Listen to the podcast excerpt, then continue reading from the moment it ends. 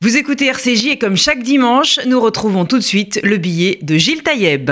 Bonjour, l'actualité de cette fin de semaine nous rappelle combien le danger iranien reste et demeure une priorité. Samedi matin, un hélicoptère du 113e escadron de l'armée d'air israélienne a intercepté un drone iranien qui avait pénétré l'espace aérien.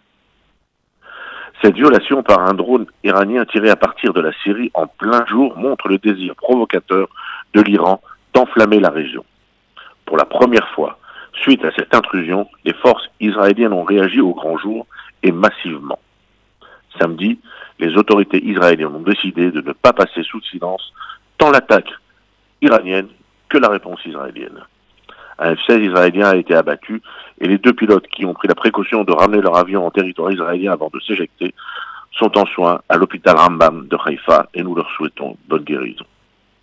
Cet incident grave montre une fois de plus combien l'Iran poursuit son désir hégémonique et participe physiquement à la fragilisation et à la déstabilisation de la frontière nord d'Israël.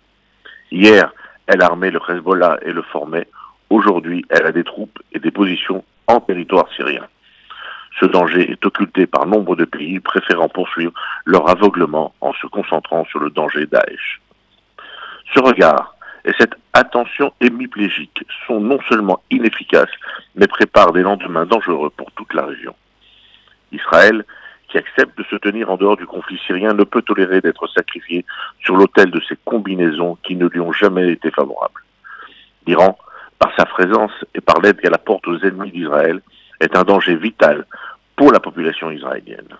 Celle-ci n'est pas prête à accepter à nouveau de vivre sous les tirs de missiles qui pourraient venir du Liban, de Syrie et de Gaza. Les responsables israéliens tant de la majorité que de l'opposition font corps face au danger. La réaction de l'administration Trump a souligné le droit d'Israël à se défendre. La Russie appelle à la retenue, mais se doit d'agir sur ses alliés qui jouent avec le feu. Et j'espère que ceux qui n'ont pas encore fait de déclaration s'abstiennent et gardent le silence plutôt que de critiquer Israël. L'incident grave de samedi aura, je l'espère, allumé les voyants rouges et que les Iraniens et leurs complices auront compris qu'Israël et son peuple ne laisseront pas faire. À la semaine prochaine.